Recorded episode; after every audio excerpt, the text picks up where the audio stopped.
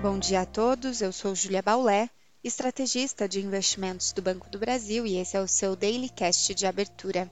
Hoje é sexta-feira, dia 24 de novembro de 2023 e o dia inicia com movimentação reduzida nos mercados internacionais após feriado do Dia de Ação de Graças nos Estados Unidos. Os investidores aguardam a divulgação de indicadores importantes para os Estados Unidos e também para a Alemanha e Brasil, que podem movimentar os mercados locais.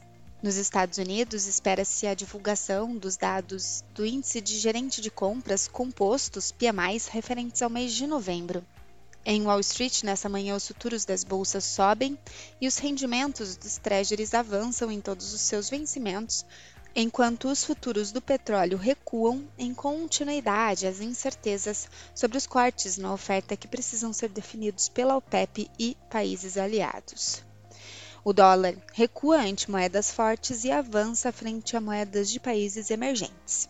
No continente europeu, as bolsas operam em baixa, mas perto da estabilidade. Os investidores digerem os dados referentes à pesquisa de sentimento econômico e o PIB da Alemanha, que foram publicados hoje e vieram como projetado pelos analistas. Além disso, o mercado volta suas atenções à participação de dirigentes do Banco Central Europeu em eventos. Na Ásia, as bolsas fecharam mistas após volta do feriado nos Estados Unidos e também no Japão, além da publicação do PMI composto preliminar japonês, que caiu para 50 pontos, demonstrando um patamar neutro que aponta para a estabilidade da atividade em novembro. Na China, analistas apontam que, mesmo com as medidas de estímulo ao setor imobiliário, é necessário ter cautela sobre o quadro desse segmento. No Brasil, o pregão de quinta-feira fechou com alta, com o Ibovespa atingindo 126.575 pontos, uma elevação de 0,43%. No câmbio, o dólar terminou em alta, fechando aos R$ 4,90, e os juros futuros terminaram a sessão ao redor da estabilidade.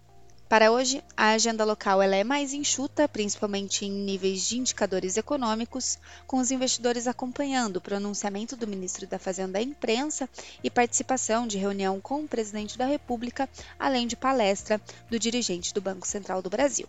Ficamos por aqui, um bom dia a todos e até a próxima!